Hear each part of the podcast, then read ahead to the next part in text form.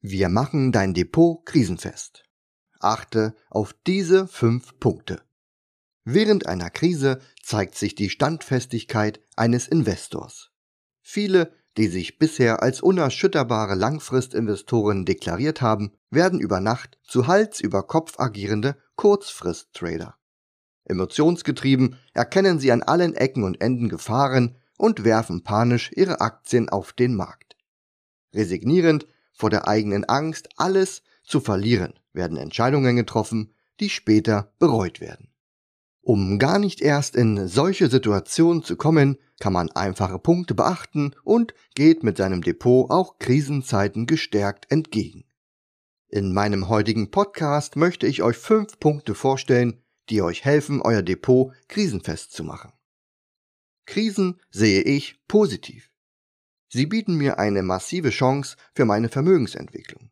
Seit mehr als zwei Jahrzehnten bin ich nun an der Börse unterwegs und ich habe schon so einige Krisen mitgemacht. Angefangen mit der Krise am neuen Markt, dem sogenannten Millenniumscrash. Aber auch die Finanzkrise, das Drama von Fukushima und schlussendlich die letzte Corona-Krise haben mein Depot ordentlich durcheinandergewirbelt. Belastend für Anleger sind oft aber auch ganz andere Faktoren. Politische zum Beispiel. Sei es die Schuldenkrise in Europa mit verarmten Staaten und Banken, aber auch die Flüchtlingskrise, der Handelskrieg der USA oder das Säbelrasseln mit Nordkorea führen dazu, dass es immer wieder neue Gegebenheiten gibt, auf die sich die Wirtschaftsakteure neu einstellen müssen. Nun ist es nicht so, dass man mit dem Durchleben einer Krise für alle späteren Krisen gewappnet ist. Anhand der Aufzählungen kannst du sehr gut erkennen, dass jede Krise für sich genommen einen Alleinstellungsfaktor hat.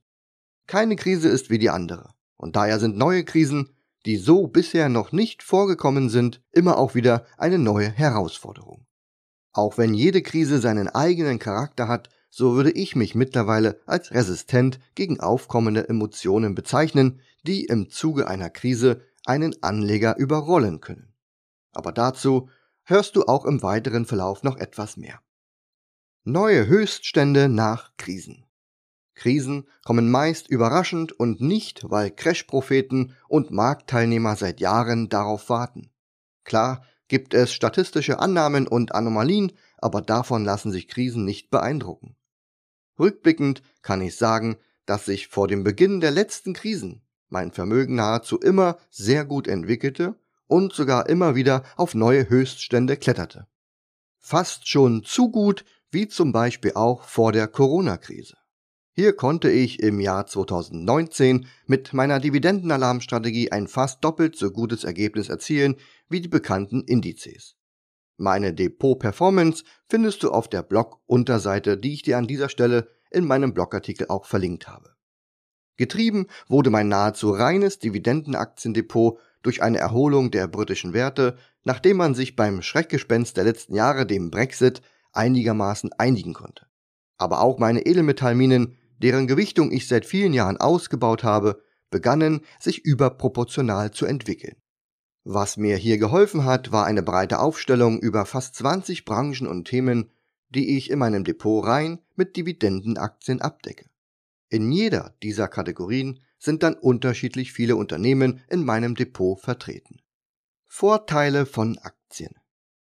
Grundsätzlich finde ich an der Assetklasse der Aktien 1 ganz spannend. Man kann mit Aktien praktisch in nahezu sämtliche Themen, Branchen und Ideen investieren und bekommt hier sogar oft noch eine Dividende ausgeschüttet. So hat man zum Beispiel wie bei einer selbstfinanzierten Immobilie kein Klumpenrisiko und kann dennoch in unzählige verschiedene Immobilienthemen flexibel, schnell und mit ganz individueller Gewichtung investieren. Selbst Rohstoffe, Lebensmittel, Mobilität, Energie, Getränke jeder Art oder auch Entertainment sind beliebte und einfach zu investierende Investitionsmöglichkeiten. Alles Themen aus unserem täglichen Alltag. Aktien bieten einen weiteren wichtigen Vorteil. Man muss sich nicht ewig binden. Einem One-Click-Investment steht immer auch der One-Click-Exit gegenüber. So kann ich individuell entscheiden, welchen kleinen Teil meines Depots ich wann nicht mehr für wichtig erachte oder schnell und kurzfristig auf neue Gegebenheiten reagieren und neue Werte aufnehmen. Dazu kann ich meine Depotstruktur punktgenau justieren, wenn ich zum Beispiel nur 6,2% meines Vermögens in Lebensmittel oder 5,4% in Immobilien investieren möchte. Innerhalb dieser Branchengewichtung kann man weitere Strukturaufteilungen vornehmen und die 6,2% auf unterschiedliche Konzerne aus der Lebensmittel- und Getränkeindustrie aufteilen. Sinnvollerweise, indem sie sich nicht überschneiden und das Depot weiter diversifizieren. Auch bei der Kategorie Immobilien bieten sich zahlreiche Möglichkeiten an, wie Wohnungen, Geschäftsimmobilien, Fastfood-Immobilien, Altersheime, Lagerhallen, Mobilfunkantennen und viele weitere Themen, um das Depot breit aufzustellen. Individuelles Investieren mit einer strukturellen Depotaufteilung.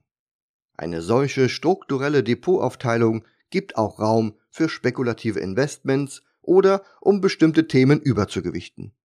Eingebunden habe ich so auch einen geringen Teil an Peer-to-Peer-Investments, in die ich gerade in den Marktphasen investiere, in denen meine Dividendenalarmstrategie empfiehlt, nicht am Markt zu investieren. Das sind Marktphasen, die sich durch eine neutrale Bewertung oder eine Überbewertung auszeichnen. Ergo landet in diesen Phasen mein sämtlicher Cashflow aus Dividenden und anderen Erträgen in meiner nicht verzinsten Cash-Position.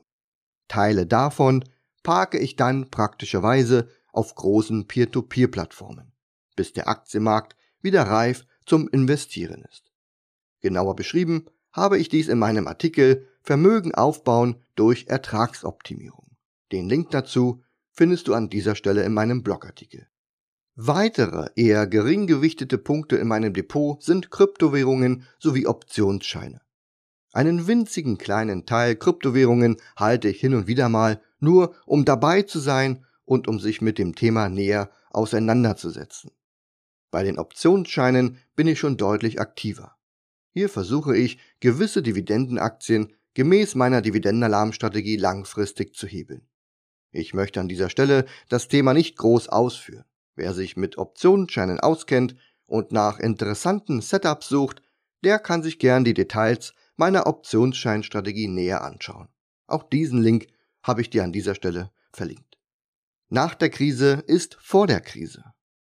Um beim Hauptthema zu bleiben, ist es in der Praxis so, dass sich jede Krise von ihrer guten und auch schlechten Seite zeigt. Gut, wenn man erkennt, dass das eigene Depot in bestimmten Punkten gut aufgestellt ist. Wenn der Anteil an risikobehafteten Assets gering und die Erträge weiter stabil sind. Schlecht, wenn man schnell merkt, an welchen Ecken und Enden es deutlich gehakt hat oder wo man völlig versagt hat. Getreu dem Motto nach der Krise ist vor der Krise sollte man sich den Verlauf des eigenen Depots wirklich genau anschauen. Was lief gut, was lief schlecht? Was kann in den kommenden Monaten verbessert und verändert werden, damit man die nächste Krise besser durchstehen wird? Nur wenn du deine Schwachpunkte findest, kannst du sie verbessern. Zu diesem Thema kann ich dir meinen Blogartikel Depotstruktur vor dem nächsten Crash überprüfen empfehlen. Hier zeige ich dir, wie du dein Depot vor einem Crash überprüfen und richtig aufstellen kannst. Du ahnst es schon, den Link findest du an dieser Stelle in meinem Blogartikel. Beachte die folgenden fünf Punkte für eine stabile Depotentwicklung. Auch wenn jede Krise für sich genommen eine Besonderheit mit ganz eigener Charakteristik aufweist, so gibt es immer wieder bei Anlegern ähnliche Verhaltensmuster zu erkennen, die man im Grunde auch direkt im Vorfeld abstellen könnte. In meinen 1 zu 1 Coaching-Gesprächen sehe ich viele Depots und ihre mehr oder weniger aufgestellten Strukturen. Auffallend oft werden hier die gleichen Fehler gemacht, die im gewissen Umfang ein Depot schon mal ordentlich zerlegen können. Allgemein zusammengefasst sind es in der Regel die folgenden fünf Punkte, auf die ich im weiteren Verlauf dieses Podcasts eingehen werde. Dazu prüfe ich mich auch selbst, wie gut oder schlecht ich die einzelnen Punkte erfülle. Nutze also selbst die Möglichkeit, dein Depot dieser kleinen Prüfungen zu unterziehen und arbeite an Lösungen, um dein Depot in Zukunft besser aufzustellen. Fehlende Vermögensstruktur. Dazu zählen auch die Punkte alles auf eine Karte setzen oder die Gewichtung innerhalb des Depots nicht sinnvoll aufzustellen. Ein Kardinalsfehler ist meiner Meinung nach querbeet einfach zu investieren ohne jegliche strukturelle Aufteilung. Eine breite und sinnvolle Diversifizierung erzielt man erst, wenn man auf verschiedene Branchen, Themen und Assets setzt. Diese sollten vernünftig gewichtet sein und können innerhalb der definierten Größe mit sich ergänzenden Wertpapieren abgebildet werden. Meist überwiegen in Depots hohe Positionen von Einzelwerten und hilfreiche Sammelinvestments wie ETFs sind stark unterrepräsentiert. Die Lösung ist simpel. Das Depot sollte von der Gewichtung her so aufgestellt sein, dass Sammelwerte am Anfang überwiegen. Erst mit wachsendem Vermögen kann man mit der Ergänzung von weiteren Themen und Einzelwerten beginnen.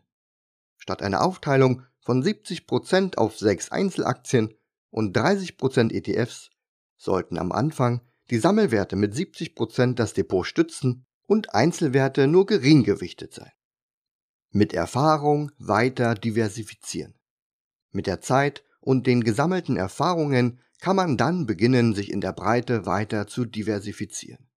Mit der Aufnahme zahlreicher Einzelwerte in mehreren Kategorien können die Sammelwerte nach und nach von der Gewichtung abnehmen. In diesem Punkt bin ich mit meinem Depot sehr gut aufgestellt. Fast 70 Wertpapiere sind aufgeteilt in 20 Kategorien und meine Struktur lebt und wird regelmäßig angepasst. Dazu habe ich Optionsscheine, nutze je nach Marktphase Peer-to-Peer-Kredite und hielt bis vor kurzem auch einen geringen und spekulativen Anteil in Kryptowährungen. Beim Investieren liegt mein Fokus auf den Kategorien, die unterrepräsentiert sind und die noch weiteres Investitionskapital vertragen können. Bereits aufgefüllte Kategorien werden nicht weiter aufgebaut. So richtet sich ein Depot in den verschiedenen Marktphasen immer wieder hin zur gewünschten Zielstruktur aus. Vermeide Klumpenrisiken. Ein weiterer und dazu passender Punkt ist das Klumpenrisiko. Würde man bei einem Depotwert von 100.000 Euro 25% in eine einzige Aktie investieren? Ich denke nicht. Das wäre mit einem sehr hohen Risiko verbunden. Aber genau diese Konstellation findet man sehr häufig vor. Oft bei kleineren Depots, die nur ein geringes Volumen aufweisen. Die Höhe einzelner Positionen, gerade im Verhältnis zum Gesamtdepot, ist hier oft schon beim Kauf zu hoch gewählt worden. Fällt dann eine Aktie um 10%, wird meist schon sofort nachgekauft, meist um zu verbilligen. Ein völlig falscher Ansatz meiner Meinung nach. Zum einen sind 10% Verlust kein Grund, gleich ängstlich nachzukaufen und zum anderen muss immer das Gesamtbild des Depots im Auge behalten werden. Eine starke Übergewichtung von einzelnen Themen oder Wertpapieren sollte daher aktiv vermieden werden. Für eine Lösung braucht es eben eine klare Strukturvorgabe mit Angaben zur Gewichtung einzelner Kategorien und einer Maximalgewichtung von einzelnen Positionen. So könnte man sich limitieren, indem man zum Beispiel pro Position nicht mehr wie 5% Gewichtung vergibt. Meine eigenen Erfahrungen. Bei diesem Punkt wurde ich in der letzten Krise selbst leider auf dem falschen Fuß erwischt und konnte gut erkennen, dass auch in meinem Depot noch Korrekturbedarf besteht. Mein Depot war gerade im Bereich Tourismus sowie im Ölsektor stark übergewichtet. Im starken Aktienjahr zuvor ging meine Strategie mit Touristik sehr gut auf und ich saß auf hohen Gewinnen. Auch mit dem Ölsektor, der ja seit jeher hohe und solide Dividenden zahlt, war ich bis dahin sehr zufrieden und eine Übergewichtung war damit völlig legitim. Aber es gibt offenbar auch Krisen, die genau diesen beiden Branchen fast das Genick gebrochen hätte. Ein durch Lockdowns einhergehender Reisestopp brachte auch die Ölnachfrage zum Erliegen. Nicht nur die Aktienmärkte brachen in der Breite ein, besonders betroffen waren eben Touristik und Ölwerte. Sie zählen leider auch zu den Branchen, die sich einer V-förmigen Erholung nahezu völlig entzogen haben. Diese einschneidende Erfahrung hat mich in meinem Depot ordentlich Rendite gekostet. Und hier habe ich bereits begonnen nachzubessern. Verzichten werde ich in Zukunft auf Unternehmen, die einen großen Fuhrpark zu finanzieren haben. Zum Beispiel Flugzeugflotten Kreuzfahrtschiffe und Hotels. Maximal das Thema Mobilität bin ich bereit, in geringem Umfang fortzuführen und natürlich bleibt auch Disney mit all seinen Parks, Hotels Kreuzfahrtschiffen und Flugzeugen weiterhin im Depot. Dazu habe ich begonnen, meine Depotgewichtung zugunsten von defensiven Werten aus Branchen wie Lebensmittel, Getränke, Gesundheit, Telekom und auch Agrar anzupassen. Der Anteil meiner Kategorie Öl hat sich dadurch auch ein wenig reduziert, aber ich möchte weiterhin am Thema Öl festhalten. Der Grund ist simpel. Wir werden auch in den kommenden Jahren nicht ohne Öl auskommen. Dazu haben die Ölkonzerne ihre Kapazitäten massiv zurückgefahren und lenken ihre Investitionen nun in erneuerbare Energien. Dies wird bei einer Normalisierung der Nachfrage und Rückkehr zu einem normalen Alltag zwangsläufig zu hohen Ölpreisen führen. Verstehe, in was du investierst. Der nächste Punkt sollte im Grunde jedem verständlich sein. Warren Buffett hat dieses Zitat vor vielen Jahren schon geprägt. Und dennoch befinden sich in vielen Depots Werte, bei denen die Anleger oft nicht wirklich wissen, was sich dahinter verbirgt. Gerade neu am Markt auftretende Unternehmen aus Trendbranchen werden schnell gekauft, selbst dann, wenn sie bereits Milliarden schwer sind und keine Gewinne erzielen. Einzig die Fantasie und die Story dahinter verleiten zu einem Investment.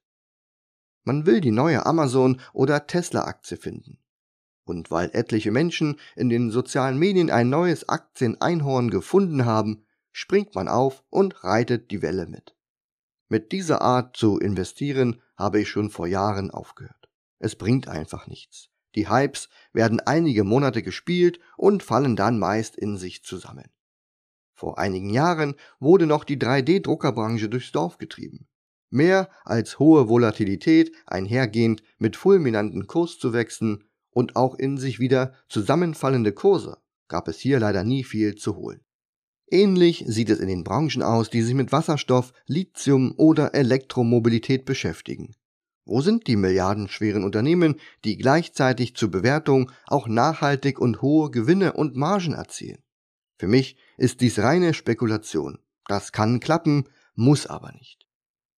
Meine eigenen Erfahrungen. Daher finden sich solche gehypten Unternehmen nicht in meinem Depot. Für mich sind Geschäftsmodelle interessant, die seit Jahrzehnten funktionieren und wo die Unternehmen bereits unter Beweis gestellt haben, dass sie auch in Krisen damit solide Erträge erzielen können. In mein Depot nehme ich daher gern Unternehmen auf, die Milliarden schwer sind, die weltweit bekannte Marken etabliert haben, die in ihrer Branche eine gewisse Marktführerschaft aufzuweisen haben und die, die seit Jahren und Jahrzehnten solide Dividenden zahlen und diese, wenn möglich, Jahr für Jahr weiter anheben oder zumindest nicht senken. Mit dieser Logik kann man sein Depot schnell und einfach überprüfen und Kandidaten finden, die dort eigentlich nichts zu suchen haben. Reduziert man den Anteil dieser spekulativen Werte auf ein Minimum, dann mag das sicherlich auch funktionieren. Alles andere wäre eine absolut spekulative Depotausrichtung und dies sollte dann auch das Hauptanliegen des eigenen Investierens sein. Denkst du langfristig, dann handle auch langfristig. Anleger sind in ruhigen Marktphasen die coolsten überhaupt. Noch besser fühlen sie sich, wenn die Märkte überdurchschnittlich stark steigen. Die, die schon immer recht hatten und nichts und niemand kann ihnen Schaden zufügen. Eine Aktie wird gekauft mit der Intention, sie für die nächsten Jahre im Depot zu halten. Vielleicht, weil immer gegessen und getrunken wird und weil das Unternehmen schon seit Jahrzehnten solide seine Markenprodukte verkauft. Für immer und ewig eins sein mit seinen Aktien lautet dann das Motto nach dem Einstieg. Bis eine Krise eintritt. Dann zeigt sich die wahre Mentalität eines Anlegers. Auf einmal hinterfragt man sich, sein Handeln und irgendwie alles um sich herum. Die Aktie verliert erst 10% und später 30%. Schlagartig interessiert einen das Thema Langfristigkeit nicht mehr und man wirft alle Überzeugungen über den Haufen. Vor lauter Enttäuschung verkauft man seine Aktie, da offenbar heute der Tag gekommen ist, ab dem es keine rosige Zukunft mehr geben wird. Eine Krise wird meist als das Ende einer Jahrhunderte geltenden Entwicklung betrachtet. Heute endet etwas, was hunderte von Jahren funktioniert hat. Ist das rational? Ich denke nicht. Auf die eigene Erwartungshaltung kommt es nämlich an. Kann man nach einer mehrjährigen Hausephase nicht mal ein paar Monate Beiße aussitzen? Warum denkt man bei schönem Wetter langfristig und bei schlechtem Wetter extrem kurzfristig? Man muss sich selbst hinterfragen, welche Erwartungen man eigentlich hatte. Ist man wirklich davon ausgegangen, dass es immer nur bergauf geht oder dass es nie mehr stärkere Rücksetzer geben wird? Warum verliert man direkt die Geduld, wenn die Märkte mal in eine andere Richtung als die gewünschte laufen? Dieses Verhalten ist übrigens auch in die andere Richtung zu beobachten. Nach einem Verkauf seiner Aktien oft nahe des Markttiefpunktes wird man erneut enttäuscht, da die Märkte nun beginnen, sich zu erholen. Das Problem, Anleger sind nun nicht mehr dabei, wenn es wieder aufwärts geht. FOMO nennt man das. Fear of Missing Out. Also die Angst, etwas zu verpassen. Der Markt steigt, macht also wieder Boden gut und man selbst steht nur daneben und muss zuschauen. Der eigene Ausstieg war offenbar falsch gewählt und nun will man nur zusehen, wie einem der Markt wieder davonläuft? Wann steigt man ein? Eigentlich ist man ja jetzt wieder ein langfristiger Anleger, nur eben nicht investiert. Abhilfe schafft hier antizyklisches Vorgehen. Bei meiner Dividendenalarmstrategie hilft mir hierbei mein Marktindikator. Er zeigt mir an, in welcher Phase sich der Aktienmarkt derzeit befindet. Die praktische Umsetzung ist nun simpel. Investieren tue ich hauptsächlich nur dann, wenn sich der Markt in einer gewissen Unterbewertung befindet. Die Aktien also günstig im Verhältnis ihrer historischen Entwicklung sind. In der Regel liegt der Markt dann meist am Boden und es gab bereits einen ordentlichen Abschlag von den zuvor erzielten Hochs. Erst dann beginne ich mit dem massiven Investieren sowohl in der Breite als auch in der Tiefe, wenn ich dies auf meine Depotstruktur beziehe. Sollte der Markt dieses günstige Niveau mit der Zeit verlassen, dann stelle ich meine Investitionen ein und beginne wieder damit, Cash zu sammeln. Dies mache ich in der neutralen Marktphase sowie in der Phase des Marktes, die man auch Übertreibungsphase nennt. Wenn Märkte und Aktien also überdurchschnittlich stark hausieren und immer neue Kursregionen erreichen, dann verfalle ich nicht dem FOMO-Effekt, sondern nutze den teuren Markt, um mich auch von einzelnen Aktien zu trennen. Ich versilbere in einer absolut euphorischen Marktphase Teile meiner angesammelten Gewinne. Gerade mein langfristiger Ansatz sagt mir, dass jede Aktie immer wieder mal teuer oder auch günstig gehandelt wird. Zwischen diesen beiden Bewertungsextremen liegen oft viele Jahre. So kaufe ich meine Dividendenaktie immer nur dann, wenn sie günstig sind, halte sie viele Jahre und kassiere die überdurchschnittlich hohen Dividenden. Irgendwann, viele Jahre später, verkaufe ich sie gern auch mal wieder, wenn sie hoch bewertet sind. Wenn du mehr über meine Vorgehensweise erfahren möchtest, dann lade ich dich ein, meine Strategie kennenzulernen. Mit einer vierteiligen Einführungs-E-Mail-Serie kannst du direkt und kostenlos starten. Schau dazu einfach auf dividendenalarm.de vorbei. Aufnahme von Fremdkapital nur mit Erfahrung. Gar nicht so selten kommt der Punkt von Fremdfinanzierung vor. Grundsätzlich ist dagegen nichts einzuwenden, wenn man sich damit auskennt und bereits Erfahrungen gesammelt hat. Auch ich nutze günstiges Fremdkapital, um von besonderen Chancen am Markt zu profitieren. Wichtig ist hier, dass man ein striktes Risiko- und Money-Management verfolgt und hiervon auch nicht abweicht. Auf die Füße fällt einem das Thema erst, wenn man bereits vor einer Krise meist in Euphoriephasen und hier mit hohem Anteil bereits seine Wertpapiere auf Kredit finanziert hat. Mit der im Crash stark sinkenden Bewertung und ausfallenden Erträgen muss dann oft die Reißleine bei den fremdfinanzierten Werten gezogen werden. Bei einem sogenannten Margin Call muss also verkauft werden, obwohl man es gar nicht will. Ein Grund dafür kann sein, dass man in der falschen Marktphase auf Kredit investiert hat oder der Anteil des Fremdkapitals zu hoch gewählt wurde. Auch wenn man oftmals bis zu 80 Prozent seines Depots beleihen könnte, so sollte man dies tunlichst vermeiden. Die wichtigste Empfehlung hier lautet, verzichte komplett auf kreditfinanzierte Investments. Fremdmittel nur für erfahrene Marktteilnehmer. Du bist seit langem sehr erfahren am Markt unterwegs und hast bereits einige unterschiedliche Marktphasen durchlebt dann kann eine Fremdfinanzierung unter bestimmten Bedingungen in der Tat eine interessante Option sein. Aber auch wenn du erst Erfahrungen sammeln möchtest, kann man sich langsam an die Thematik herantasten. Eine Möglichkeit wäre nur, so viel Fremdkapital aufzunehmen, wie du mit anderen Mitteln, also Sparraten, Dividenden und Rücklagen, innerhalb von drei bis sechs Monaten zurückzahlen könntest.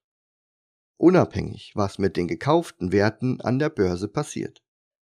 In spätestens sechs Monaten wäre das Fremdkapital anderweitig zurückgezahlt und deine Wertpapiere liegen weiterhin in deinem Depot. Wichtig wäre auch, dass du dir nur in bestimmten Marktphasen Unterstützung durch Fremdkapital holst.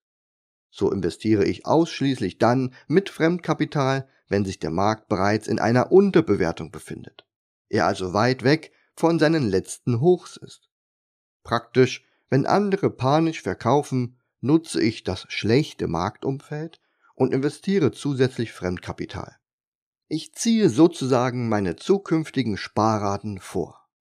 Das Chance-Risiko-Verhältnis ist dann aus meiner Sicht deutlich besser als in fortgeschrittenen Marktphasen. Zudem sieht man genau, welche Unternehmen in der Krise Qualität abliefern und solide ihre Kreise drehen. Meine eigenen Erfahrungen.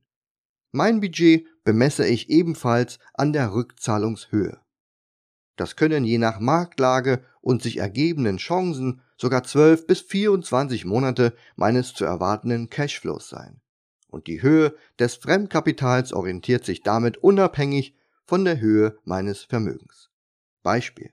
Wer ein Vermögen von einer Million Euro hat und in 12 Monaten nur einen Cashflow von 24.000 Euro aufbringen kann, der kann Fremdkapital in maximal genau dieser Höhe aufnehmen und zusätzlich investieren.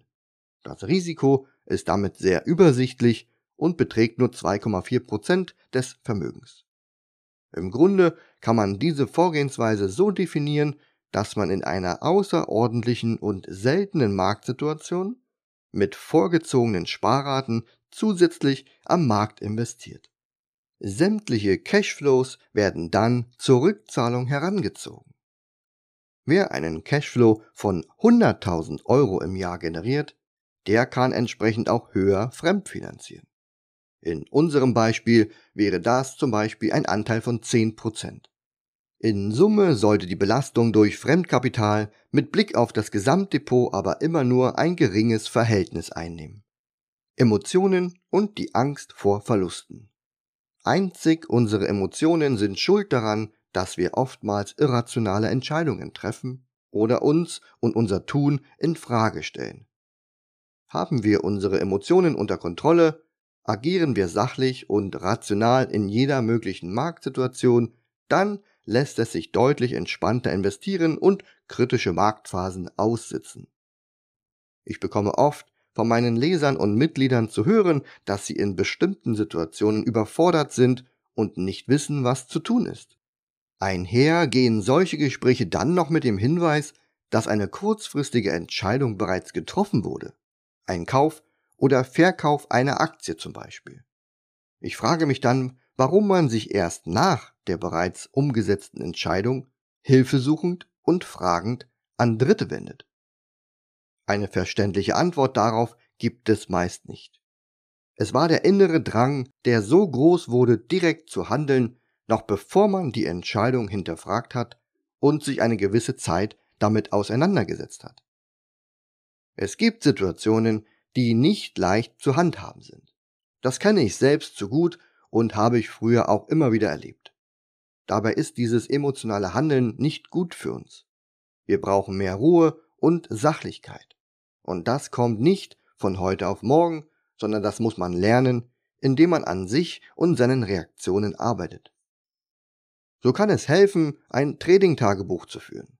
Seine Erkenntnisse, Entscheidungen und auch Stimmungen und einfach alles, was einen rund um das Thema beschäftigt, verschriftlichen. Anfangs ist das sicherlich noch umfangreich. Mit der Zeit wird dies dann aber eher zu einer stichpunktartigen Abhandlung. Pro und Contra. Ein weiterer wichtiger Punkt ist das Erstellen von Pro- und Kontralisten. Welches Setup möchte man am Ende gern handeln? weil es in der Vergangenheit Erfolg brachte und die Nerven schonte. Hier gehört alles rein, was genaue Ausschlusskriterien definiert und wo klare Vorgaben definiert werden, wann man in was investieren möchte. Aus diesen Listen kann man sich ein übersichtliches Handout erstellen. Dieses geht man bei einer Investitionsentscheidung Schritt für Schritt durch und kommt so ganz sachlich und rational und somit ohne große Emotionen zu einer Entscheidung. Pro oder contra zu einer Aktie oder ob aktuell der passende Zeitpunkt ist. Das mag an dieser Stelle noch ein wenig fremd klingen, aber es ist im Grunde nicht schwer, sich hier einzuarbeiten. Gern kann ich dir dazu meinen einleitenden Artikel Die drei Schritte meiner Aktienanalyse, wie ich unterbewertete Aktien finde, empfehlen. Den Link findest du an dieser Stelle in meinem Blogartikel. Beginne dir mit Regeln und Bedingungen ein Handout zu erstellen, damit du in Zukunft deine Entscheidungen mit deutlich weniger Emotionen treffen kannst. Egal was dir hilft, ein grundlegendes Aufräumen deines bestehenden Depots, ein Strukturaufbau deines zukünftigen Depots oder die Erstellung deines Handouts zur Aktienüberprüfung oder auch die ganzheitliche Umsetzung meiner Dividendenalarmstrategie.